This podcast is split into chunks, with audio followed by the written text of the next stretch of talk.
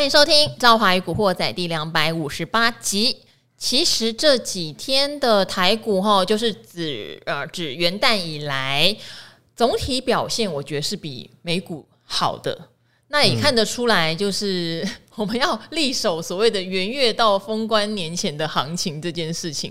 但这样子其实就有点小凌迟啦，有点小零食，因为你说要大涨嘛，好像没什么条件。嗯、哦，最近大家知道哈，开始陆续结十二月营收，然后做第一季展望，一定都是淡。嗯，在很淡的时候，你说突然爆喷大涨，我觉得有点为难人家。嗯、但是现在要下跌，感觉上又有一只看不见的手不停的撑着哈，也不干脆，所以就很很。怎么讲？市场呈现一种暧昧的气氛。好，好，也准备要过年了，所以最近的成交量虽然今天有微幅的放大到一千七百亿，但说实话，跟之前活络的时候比，还是萎缩不少。这样子，嗯，那这个时候到底我们要相信什么？我觉得这个是一个比较困难的议题。要相信很多的企业告诉你，呃，库存正在健康的去化，例如宏基的董座。哦，也讲说库存已经来到他觉得舒服的位置，嗯、但是宏基的舒服是不是真的代表产业的舒服，或者他有没有舒服错地方？我不太确定，因为毕竟宏基买敦泰的时间让我觉得实在没有很舒服，很不舒服。对，好，然后呢，当然也会有人说，呃，最坏是在第四季，或者是呃呃二零二三年的第一季，哈。好，这里面有隐含一些陷阱题啦。像今天就有听到，呃，某家大 IC 设计公司里面去讲说，呃，本来对外都宣称第四季是最低，但现在看起来第一季肯定比第四季低。哇哩嘞啊，到底是会不会到了第一季快结束，又说第二季还会比第一季低？哈，这个是我觉得隐藏的陷阱题。嗯哼，好，所以今天我们来了是专专门关注价值面且。本身也在上市电子大厂工作过的，好，存股教父古鱼。Hello，各位听众朋友，大家好，我是古鱼。好，古鱼也历经很多科技业的起起伏伏，没有错，对不对？好，景气循环等等的。好，这边就来问你了。好，好，最近我们看到有很多的呃消息，很难判断。然后，例如说，呃，台积电好了。好，台积电这两天的新闻也不少，因为他下个礼拜要开法说了，对不对？哎，对。好，其实有外资就有调低它的平等，是认为说它第一季展望很淡。嗯、但是对内资来说，第一季展望很淡，大家不是都知道吗？没有错啊，就觉得呃，那台积电也说第二季落地啊，嗯、哼那股价先行半年不就差不多了吗？是没有错，会有这样的一个解读。嗯哼。好，不过我们也会发现有人说，哎，面板产业有垃圾单，嗯哼。可是从已经公布营收，例如天宇来看，嗯、它十二月营收还是一个月减年减，很显然。然，它的库存去化也还没有到一个平衡点，就算有急单，可能也是消化的库存而已，没有办法反映在真实的营收成长上面。嗯、那当然，联永、瑞鼎这两家是都还没有公布啦，是是是不太能确定状况，但股价已经先动了。嗯，对。所以这边的话，想要请教古鱼哦，你自己在电子科技产业，你觉得现在大概走到景气循环的哪个阶段？是落底阶段，还是即将落底阶段，还是正在坠落阶段？哦，现在吗？现在应该是比较接近在即将落底的一个阶段了。哎呦，那还蛮乐观的啊，啊！为什么？因为呃，事实上哦，你说打消库存，然后呢，你在打消库存的过程里面哦、呃，有时候会发现一个很有趣的现象哦。就是呢，我一般讲说打消库存啊，它第一个呢会减少它在拉货的力道，然后第二个的话呢，它可能呢会呃准备一笔钱，然后把一些通路上面的一个库存当成呆账把它给处理掉了，然后再把它便宜转售给第三方的一个处理公司。那在这个处理的过程里面呢，经常啊会呃遇到某一些特别的契机，然后呢发现，哎呀，我的客户要叫料了，但是呢我手上没有料。那这时候他就会出现一个所谓的急单的一个现象，然后赶快呢把他的呃客户的一个需求，然后立刻呢可以呃补上给他。所以呢，我们从目前这个现况来讲，好像刚刚赵华有讲到嘛，这个库存这个东西啊，你大概什么时候知道了？大概在去年的应该第二季、第三季就已经听到有那个呃库存超量的一个问题了嘛。我们严格讲起来吼，库存给你打一年够了吧？哦，打一年哦，是让我们到目前我们谈论这个时间点，很多公司它销库存的动作应该至少都有半年以上了。所以呢，在这个时间哦，已经销了一个半年，然后呢，你在第一季、第二季开始陆陆续续会听到一些什么呃什么库存的回补啦，或者是有一些什么呃急单的消息跑出来，这个在业界里面哦，就应该说就我过去的经验啊，这个还蛮常见的哦。所以我刚刚会讲说，为什么我们不太认为现在是一个已经完全呃落底的一个过程哦，但是呢，我们会讲说现在是一个即将往底部迈进的过程。赵华你知道吗？我要怎么去确定呢、啊？他库存呢打的有没有很用心？有没有呢想要去掌握它的转折契机？嗯，最重要的就是看什么，你知道吗？看什么？要看呢总经理有没有站出来，然后呢跟你讲说，我在那个财报里面直接把库存打掉。可是敦泰有啊，嗯，敦泰有在第三季一下子把库存砍光，然后导致他前三季变亏损啊。哦，那很好啊，哼，那很好啊，那就代表说他那个在第四季，他在第四季或是在今年的部分的话，他打算以一个干干净净的一个姿态，嗯，哦，来迎接呢今年的一个呃订单的一个状况嘛，对不对？但是其实呢，你说把它打消掉，他会不会把打消掉这个库？诶，我要有个观念要跟那个听众朋友讲一下。打消库存不是东西不见了哦，哦，它是有点类似把这个部分当成损失，直接就先把它给认列而已。但是那批货可能还在那里，那货还在哦，那个货还在哦。它只是认列损失，认列损失。你的意思是之后还可以还是可以拿出来卖？如果卖得掉的话，当然了，它本来就可以拿。那要认列在哪里啊？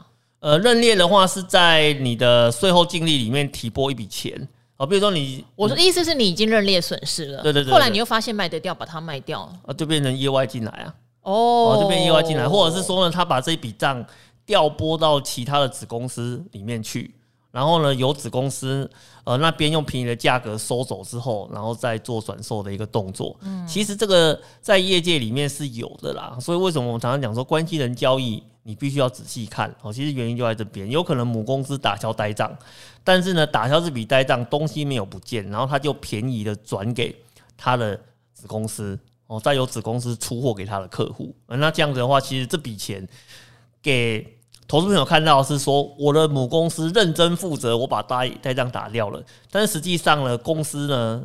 啊，透过另外一个管道把钱继续给赚回来，哦所以其实这个在业界里面还算呃蛮常见的啦。哈，那各位如果有兴趣，可以去观察一下它那个财报的数字变化了。比如说什么呆账打掉之后，结果呢可能隔下一季啊，你发现它意外收入突然诶拉高了，或者是它某一间子公司诶突然获利暴增了，诶那就有可能是把打消的呆账转给他们来做一个处理。吼，嗯，好，那像总经理。跳出来，董事长也会跳出来，然后像宏基的董事长他就有跳出来，说他现在库存水位已经算是他觉得舒服。哎，对对，可是就讲的很不清楚。是啊，怎样叫舒服？是啊，那舒服这种东西，吼，呃，要看他认为他的库存要降到百分之多少哦，才叫做一个呃舒服的一个水位。因为其实每间公司状况不太一样，你知道吗？哦，有些公司的话呢是说，呃，我的公司库存能够维持在三十天以下。我叫做舒服，可是呢，你看，像以巨大来讲好了，因为前阵子巨大那个新闻不是闹很大吗？它的舒服是什么？我的库存高达一百八十天呢。嗯，哦，因为它的策略就是我库存很高，然后呢，我的客户随时要货的时候，我一定可以立刻出货给你。嗯，哦，这是呃他的所谓的一个那个高库存的一个策略。可是有些公司是走低库存的一个策略啊，所以你说宏基现在出来讲说，诶，我觉得库存的水位很舒服。其实哦，这个东西听起来模模糊糊的哈。你的舒服到底是什么？你的舒服是一百天舒服、三十天舒服，还是十天舒服？不知道。然后呢，你舒服这个时间点跟你的同业比起来，你到底是偏高还是偏低？其实我们在他讲的这个东西里面，我感受到了一个字，什么字？暧昧。哦，哦我刚刚就讲说暧昧啦。对，那为什么要暧昧？就是因为状况不好才会暧昧啊，嗯，哦，是不是？我的经验是这个样子的。你讲哦，那个总经理出来讲话讲的不清不楚，嘴巴含卤蛋的这种有没有？一定是状况不好的啦。但是呢，他为了安抚你的信心，哈，就会讲一些听起来好像不错的话，但是实际上他根本就没有告诉你什么。哦，其实就跟宏基这次的状况就还蛮像的啦。实际上，我最近这几天在看宏基的新闻了，我发现呢。有个东西被拿出来检讨了。什么东西？你知道宏基在过去营运的时候，曾经出了一个非常大的一个 trouble，你知道吗？你说以前在欧洲塞货那个事情吗？蓝旗当总经理的时候啊，对嘛？你怎么记人家的丑闻记那么久？我也是 啊，一定要记住的嘛。就是说，你看那件事情不是也是一样吗？你觉得舒服，可是后来爆出来就不舒服嘛？不是这样子吗？不是我。因为蓝旗不是帅哥，没有啦。不是，如果是个意大利帅哥，我就哦，你不能因为他原谅他，他这个秃头就这样子，好不好？慢慢。哦，对，所以其其实我觉得这个东西是有很大的讨论空间了哦，除非他把数字讲清楚哦，不然呢，你不要因为总经理或董事长跟你讲说，我觉得 safe，你就真的觉得 safe，然后这样子是不太好的哦，嗯。好，所以呢，可能单一家公司讲还不准啦，嗯、对不对？而且也要看这家公司过去营运的绩效啦。哦，对对，那宏基还好啦。啊，宏 宏基那个自从他们把他们的品牌啊，还有那一次欧洲通路的那件事情搞定之后，嗯，其实我坦白讲哦，他们那是受伤很重，很重，然后。应该过了我五六年哦，他们的那个业绩才慢慢的从底部有出现好转的一个迹象哦。其实这一步他们也走了蛮蛮久一段时间哦。嗯，嗯好，所以呃一家的话可以参考，嗯、那如果很多家的话，可能才会形成趋势了。对，没有错，哦、没有错。目前的话，古鱼是认为这个落快要接近落底，嗯，那其实也算蛮乐观的啊。我们、嗯、其实很乐观啊，嗯、很乐观，因为其实我们当然。呃，对景气这种东西、啊，你不要想说今天不好就一直都不好下去嘛，这样也怪怪的啊。因为毕竟这件事情已经至少经过半年以上了。哦，那经过半年以上之后，呃，我们讲说公司啊，哎，你你不要把公司当成是个笨蛋，好不好？哦，他们也是要活下去的。哦，他们一定会利用时间赶快去做呃体质上面的一个调整。所以你看呢，经过半年之后，哦，那。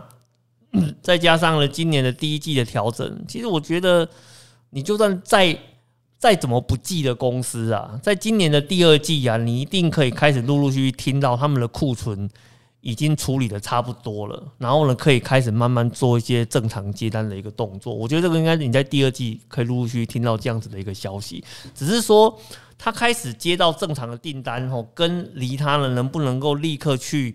呃，今年有良好的一个获利，我觉得这两件事情要分开看，因为毕竟你处理库存会让你的获利数字会有元气大伤嘛。哦，再加上很多公司，因为我们这样子讲哦，家丑不外扬，所以它有可能呢，你会发现，呃，他为了打消库存，但是他不用打库存的名义，他直接关在你的税后净利里面，就直接把你给处理掉。嗯，哦，这也是有可能的哦，哦，这也是有可能的哦。所以，呃，在今年来讲的话，如果我们讲库存。哦，我觉得顶多到第二季差不多了。嗯，哦，可是你讲获利会不会因为库存结束之后立刻翻转？我觉得不一定。因为就你的经验啊，哈、嗯，因为景气在反转的时候，首先一定是打库存，而且这一次大家不要忘记，是所有的上市柜应该是以电子为主，然后对对对，史上堆积库存天数最高的一年，对，没有错，史上库存天数堆积最高的一年，不要忘记这件事情，所以也等于是二零二一、二零二二年史上最高的上市柜获利里面，有一块是提前拉货的库存，对，没有错，不要忘记这件事情，可能要还，哈，要还，要还债，要还债。那你的经验是还完之后？跟需求上来，这中间有时间差吗？哦，会，嗯，哦，它会有时间差哦。我们这个时间差的部分，经验上哦，至少会有一到两季的一个时间差。一到两季有点久呢，没，但是那个没有办法。那也等于是你第二季虽然落底，可是你需求回来可能要第四季。对，哦，因为它会，你会听到有急单的消息，可是呢。我现在就听到有集单的消息，可是那个集单的那个量都很小。对啦，哦，它它其实它都是一个小量或是特定公司的一个集单而已，嗯、跟那种所谓的复苏的那种大量的那个集单的状况是完全不一样的哦。所以你在这段时间呢、啊，你如果听到集单了，先不要太开心哦。你可能会在集单过后，你发现，嗯，我的需求好像完全没有上来。像那个，比如说像面板产业啊，像前阵子不是群创那边讲说，哦，他们的。呃，电视面板有急单，然后呢，IT 面板有急单，结果呢，相关的族群不是就嗨就嗨了几天嘛，对不对？嗯、可是呢，你要注意一件事情哦，他们讲的急单呢、啊，占他们的总量，那个是 a little，嗯，哦，小的不得了，因为它的急单是什么？什么什么 IT 的面板有五万到十万片的一个急单，阿里玛帮帮忙，你知道它一年的出货量是多少吗？它一年出货量是几百万片哎、欸，是哎、欸，那你说五万到十万，这个算什么？算什么急单？没有，那顶多就是客户的量用完了，然后可能什么中国大陆刚好这阵子复苏啊，可能需求稍微有增加一点点，刚好他想卖的那个型号没货了，然后去补一些料料单而已。但是新闻呢，就是这么胡说八道哦，直接跟你说是急单，搞得好像景气全面复苏一样，这真的是夸张哦，真的是夸张了。好，不过我自己历经几次空头的概念是。不太容易说股市在呃营收那些，因为目前的话是确实有局部的产业，它是营收是提早开始转坏，可能从年初就开始转坏，库存从年初就开始告诉你很高。嗯、这个有我的年初是指二零二二年的年初，嗯、但是有一点轮动嘛，例如说它是出伺服器的，它是出网通的，嗯、可能到目前为止它的业绩看起来都还是蛮理想的，甚至有些 IP 股有第四季特殊的大单入账，嗯、看起来都不错。对，好，那。呃，我确实是相信有一些公司它会提早落地，嗯、只是这些公司的产业景气好像也不见得叫做一两年。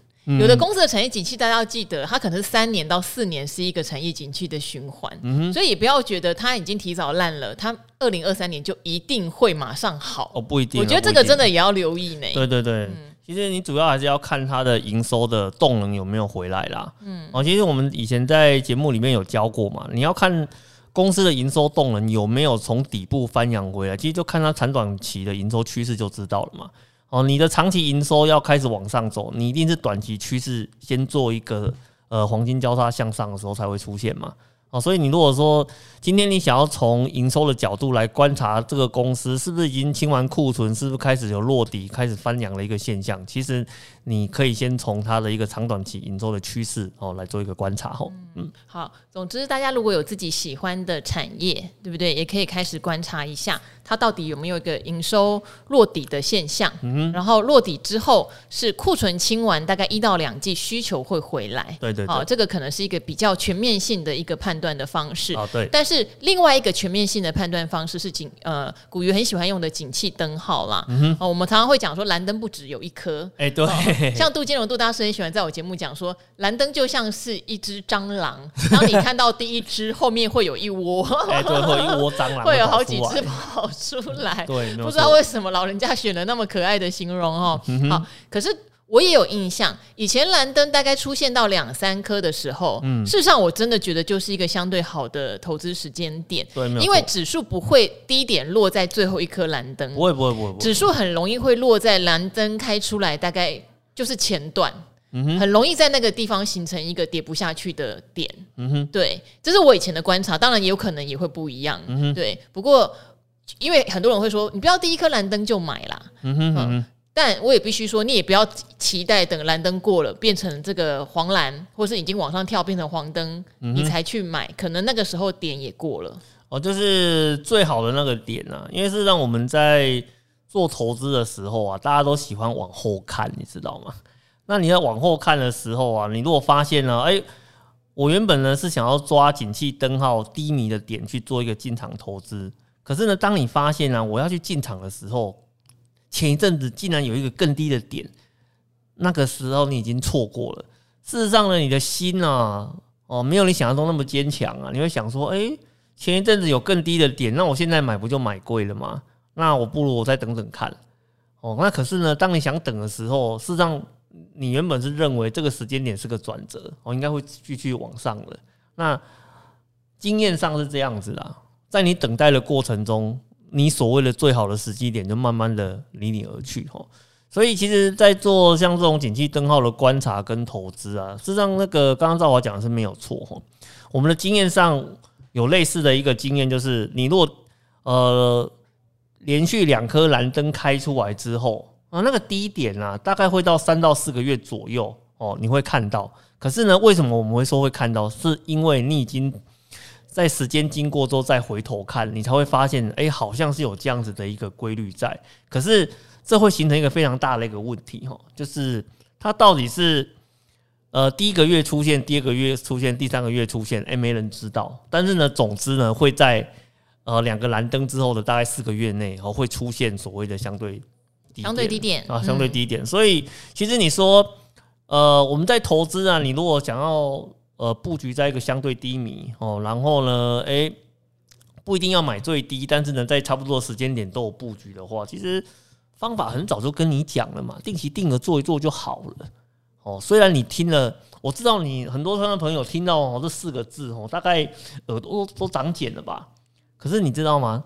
那个就是最有效的投资方式啦，不然我们不需要一直来帮你做。哦，这样子的一个介绍哦，因为你要去掌握时机点投资，真的没有你想象中这么的容易吼。嗯，好，那我们这边也来回答两个债券的问题哈，因为也有人指名要你了啊，真的吗？啊，我我被点台了，你被点台了。好，我先讲第一个哈，这个留了比较久，因为他是呃十二月二十四号耶诞夜那天就留了。他想要问说呃。持有的元大 AAA 公司债券，哇，三个 A 它就是 A 级债哈，就投资等级债了，零零七五一 B。他说，虽然股价在下跌，但是每季配发的股利都慢慢增加，应该是债息哈。对，听您在节目中有提到债券的利息几乎是稳定的，但我发现几乎所有债券的发放的股利都有成长，感觉好困惑。其实不困惑，不困惑，不困惑，真的不困惑。我的固定的是指您在买单一债券，它。当时你买的价格对应它的殖利率，你单笔买进之后，你就锁定在那个殖利率。其实这个观念我大概已经讲了，我觉得应该有十次，没有错。可是可能很难理解，对，很难理解。你这样想好了啦，你买债券 ETF 可能没有那么准准准，可是你买单一债券，它就有固定的票面利息嘛。假设你一百块买，它票面利息是五块钱，意思就是你每年可以稳定的拿到五趴的殖利率，因为你是买在一百块钱啊。对，好，可是这个是单笔买哦，你有可能是分批的话，你有买到一百块，你有买九十八，你有买到一百零五，那你的殖利率可能就要同整一下你手上持股的成本，你才知道了哈。没有错。那债券型 ETF，因为他买了是一箩筐的债券，嗯、也许这个就会有点浮动。包括说有人赎回，他就只好卖出部分的债券；有人申购，他就只好再去买新的债券。对、嗯。那最近你也知道嘛，今年以来债券是一直跌啊，嗯、所以你就会容易买到便宜的债券和高值利率的，你就会感觉到值利率好像变多了。对。好，哎、欸，我是不是回答完了？你回答完了。好，我还是给古鱼回答哈，就是为什么他持有这一档？呃，元大 AAA 公司债，嗯哼，哦，最近的股息一直增加，债息一直增加。哦，事实上两个原因啊，第一个的话呢，就是呃，债市空头这段时间啊，哦，那很多呃投资朋友哦，他去做债券 ETF 的一个布局，所以导致它的规模变大了。那你规模变大之后，你拿到这些钱，不就要投到呃去买那个相对呃债券的一个产品吗？我们这样子讲好了，这档产品啊。两年前呢，他买到了债券，哦，他可能都买到殖利率三个 percent、三点二个 percent 左右。可是呢，他在二零二二年拿到各位投资人的钱之后，他一样进到市场里面去买债券。可是他这时候买到的一个债券的一个债息率，哦，大概都是可以接近到五个 percent，甚至到五点五个 percent，哦，这样子的一个区间。所以哦，你看哦，我拿到了新的钱，然后呢，我去布局呢相同的债券，可是。过去它的价格是贵的，可是现在它价格是便宜的，所以呃，你在这个时间点去持有到这一档的话呢，等同是哦，你的整个那个债息率的部分哦，都跟着规模一起被提高了哦，所以你才会有这样子的一个感觉，说哎、欸，奇怪了，以前你如果呢是在两年多前去买债券 ETF 的产品，其实你的感觉真的是没有错的哦，就是哎、欸，我每年的债息率还蛮固定的哦，大概就是这个数字上上下下，因为过去也没有升息呀。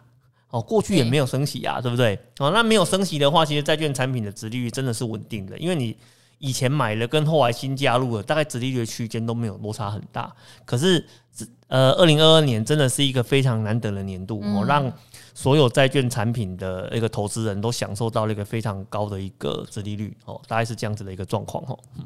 好，那另外一个还有就是要问零零七七三 B，这个我们刚好上一次古鱼来又有帮忙分享这一档产品嘛？哦，对对对，对，它是中信的优先金融债吗？哎、欸，对，中信的优先金融债。那刚好有人买了，他也有订阅我跟阿格力的 VIP 哦，谢谢你。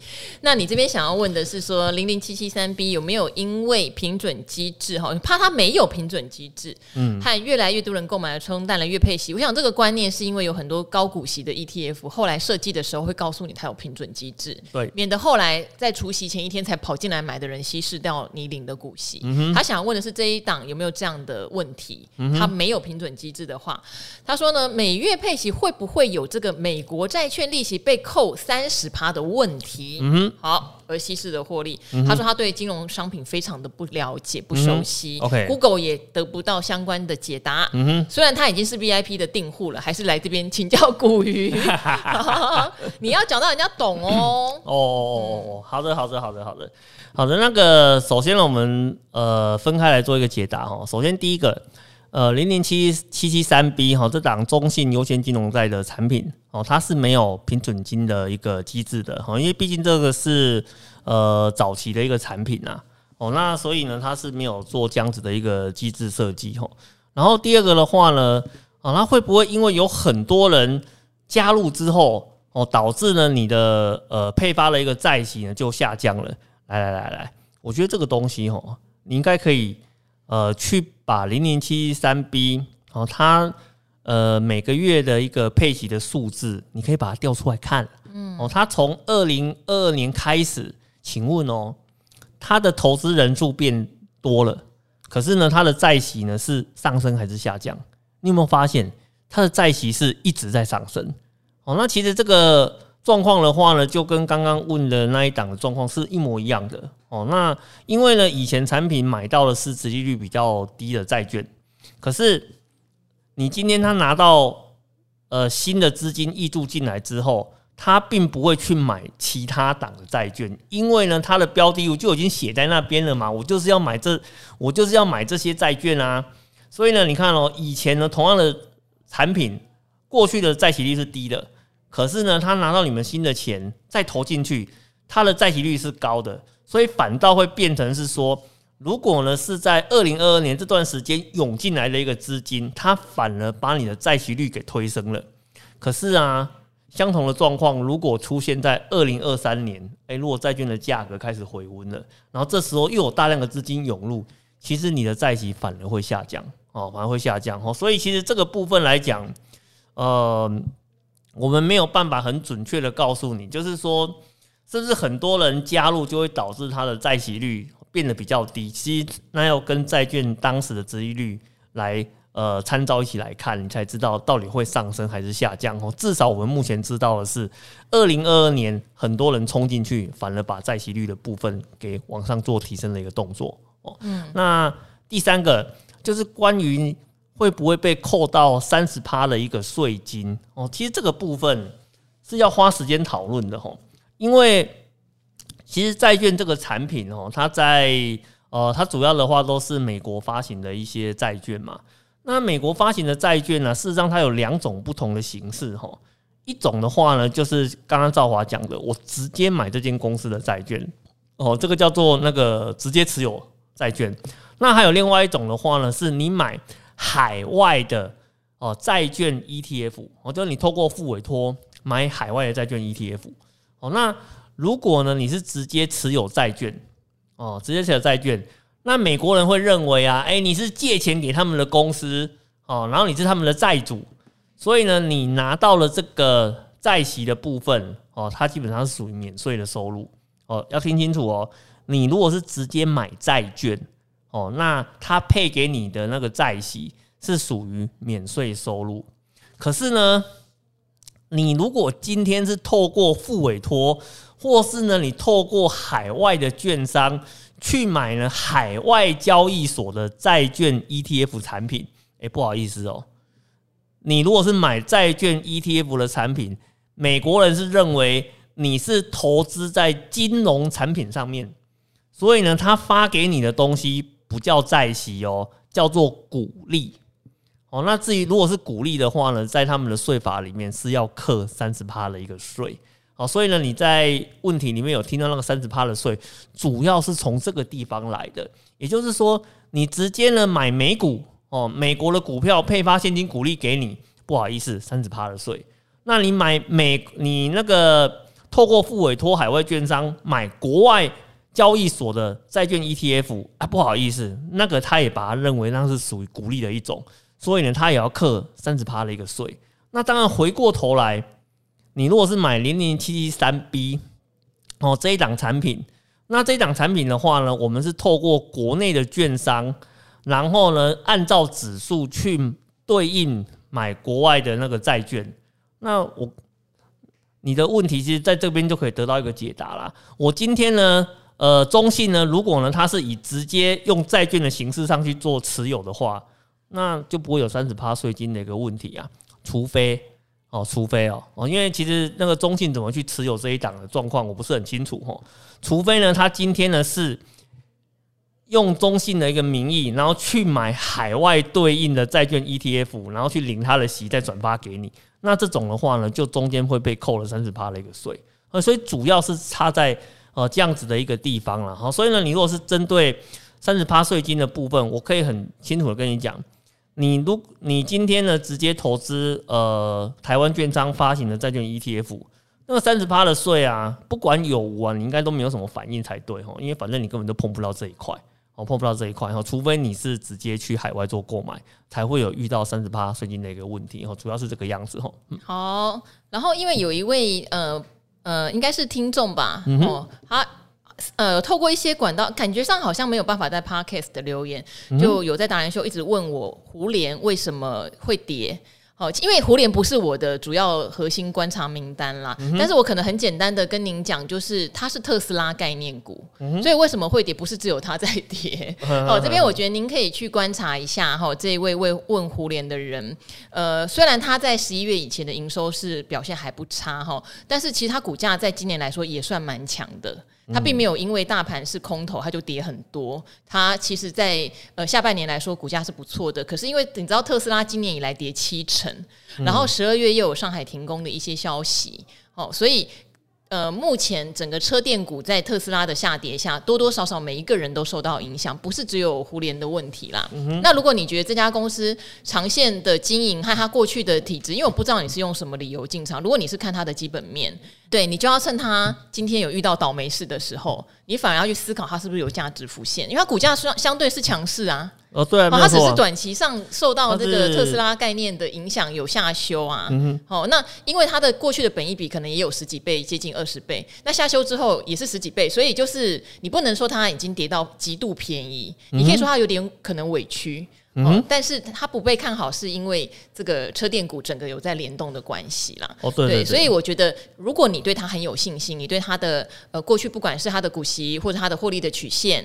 你是有信心，你反而要观察回档是不是你你一个好的哈评估入手的时机点呐、啊？嗯哼嗯哼，因为你问他为什么下跌，其实我觉得理由还蛮简单的，嗯、就是最近跟特斯拉相关的全部都下跌，全部都在跌啊，对呀、啊。而且你看它在二零二二年整年来讲的话，事实上它还算是上涨的一档股票、哎，对啊。那你看整个大盘是回档三十几 percent，它反而还是呈现上涨的一个状况，所以它。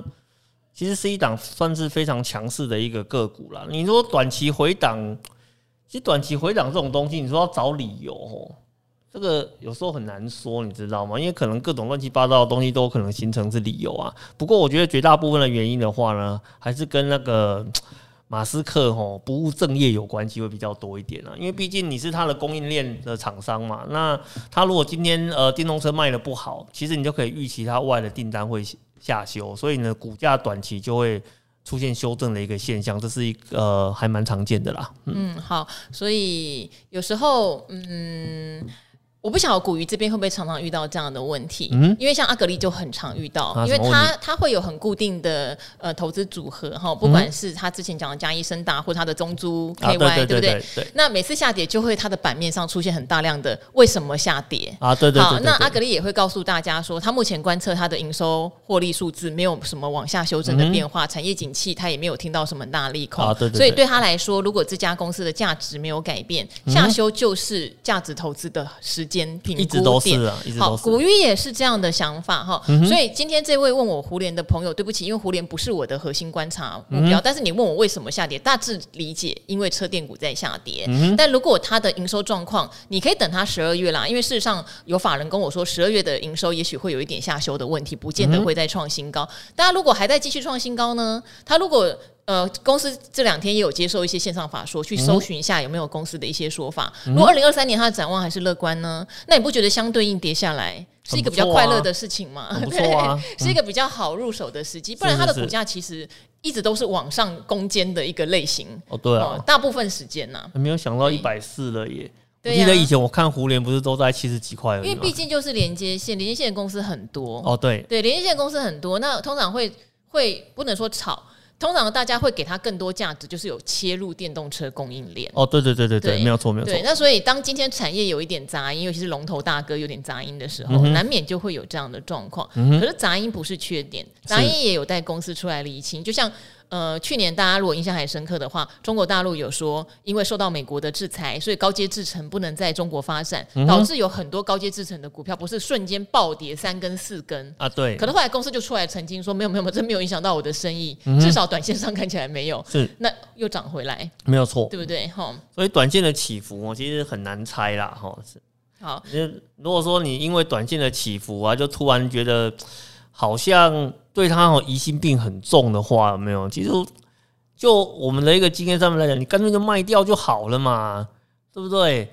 你既然要持有它，又对它没有信心，然后呢，又没有办法找到资源去观察这档个股发生什么变化。然后呢，你要非常高度的依赖别人来告诉你答案的话，其实我的建议都非常的简单了，就卖掉就好了嘛。因为你根本没有能力去掌握它啊，不是这样子吗？因为你你问我哈，我以前常常讲台股一千七百档公司，我可能可以告诉你一些我观察到的现象跟逻辑。但是如果你要对这家个股很熟，我的持股清单其实也就那些，我都有跟大家分享过。哦，对对对，没有错。好，那今天的赵华与古惑仔哈，也谢谢古鱼来帮大家做解惑，嗯、以及从从他过去是个呃。科技工程师哈，而且是做研发的哦的角度来告诉大家，清库存之后等需求可能有一到两季的落差。对，但是他认为现在已经快要接近景气的谷底了。嗯，哦，这是一个好的消息，因为我也认为，呃，不见得要到二零二三年的下半年才能办才有机会做投资。其实蓝灯出来一颗两颗，真的是可以评估的时间点。哦，对，没有错。好，那就跟我们的听众朋友说拜拜喽。好，各位听众朋友，拜拜，拜拜，下次见，拜拜。